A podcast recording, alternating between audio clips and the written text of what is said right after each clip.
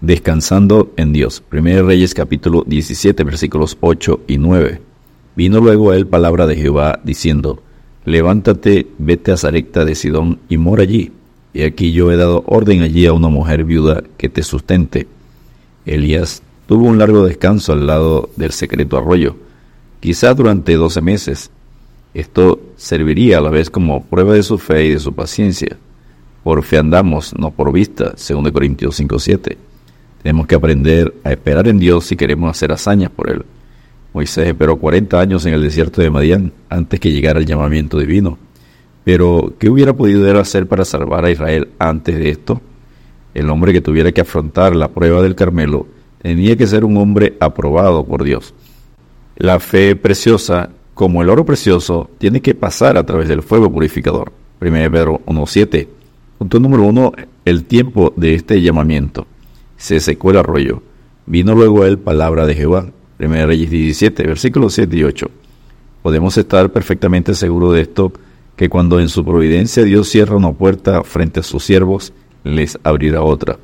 Durante la prueba el canal de nuestra comodidad se va reduciendo y el arroyo va secándose lentamente. Puede que sea el arroyo de la prosperidad material, el arroyo de la confianza en uno mismo, pero la sequedad del hombre es la oportunidad para Dios. ¿Qué arroyo se secó en tu vida? ¿La oración? ¿El estudio de la palabra? ¿El ministerio? ¿El matrimonio? La disciplina da fruto apacible de justicia, por lo cual levantad las manos caídas y las rodillas paralizadas, y haced sendas derechas para vuestros pies, para que lo cojo no se salga del camino, sino que sea sanado. Hebreos 12, versículos 11 al 13. Punto número 2. La orden dada. Levántate, vete a Zarecta. 1 Reyes 17.9. Cuando el arroyo se cayó, luego Dios habló. Cuando los montes de nuestra pretendida fuerza se vayan y las colinas de nuestras esperanzas carnales sean quitadas, no se apartará de nosotros la bondad del Señor, ni será quitado de nosotros el pacto de su paz. Isaías 54:10. Sarecta significa una casa, un horno de fundición, un lugar de ardientes pruebas. Era apropiado que el profeta del fuego pasara por el horno de fuego. Mas él, Dios, conoce mi camino me probará y saldré como oro. Jot 23.10, segundo de Timoteo 3.12.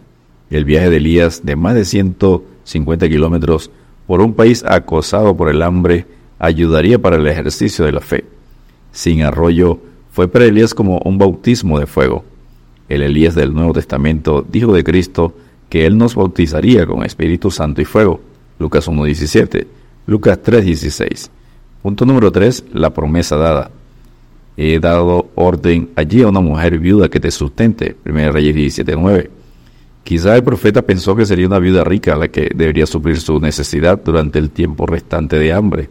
En todo caso, el mandamiento de Dios a los cuervos no había fallado, y tampoco fallaría su palabra a la viuda. No sabemos cómo el mensaje llegó a esta pobre viuda, pero es indudable que estaba preparada. Puede que fuera por medio de fervientes oraciones como Cornelio en Hechos 10, versículos 1 al 48.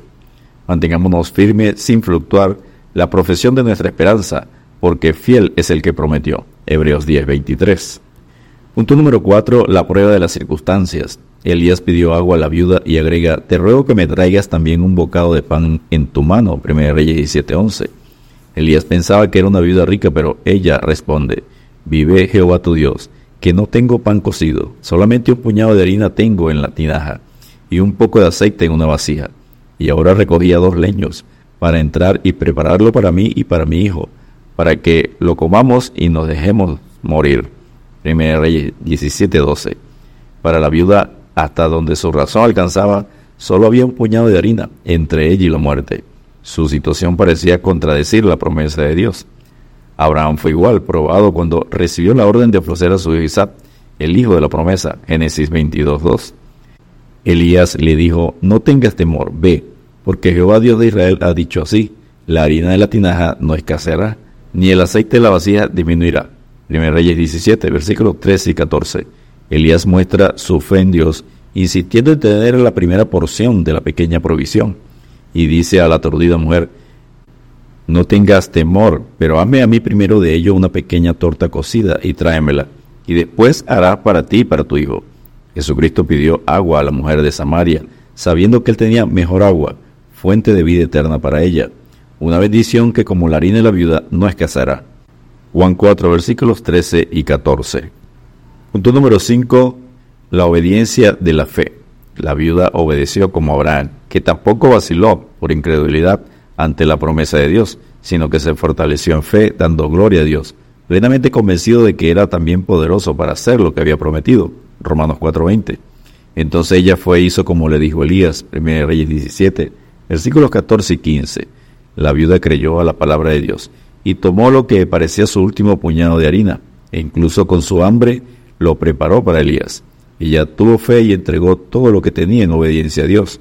Marcos 12, versículos 43 y 44. Bienaventurados son los que no vieron y creyeron. Juan 20, 29. Y punto número 6, el cumplimiento de la promesa. Y la harina de la tinaja no escaseó, ni el aceite de la vasija menguó, conforme a la palabra que Jehová había dicho. 1 Reyes 17, versículo 16.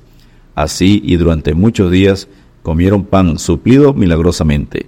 La suya fue una vida de fe en la promesa de Dios. Si la harina y el aceite parecían estar siempre en el fondo, sin embargo, nunca faltaban. Los que se confían del todo a Dios lo encontrarán siempre fiel. Cristo te dice, no te he dicho que si crees verás la gloria de Dios. Juan 11:40.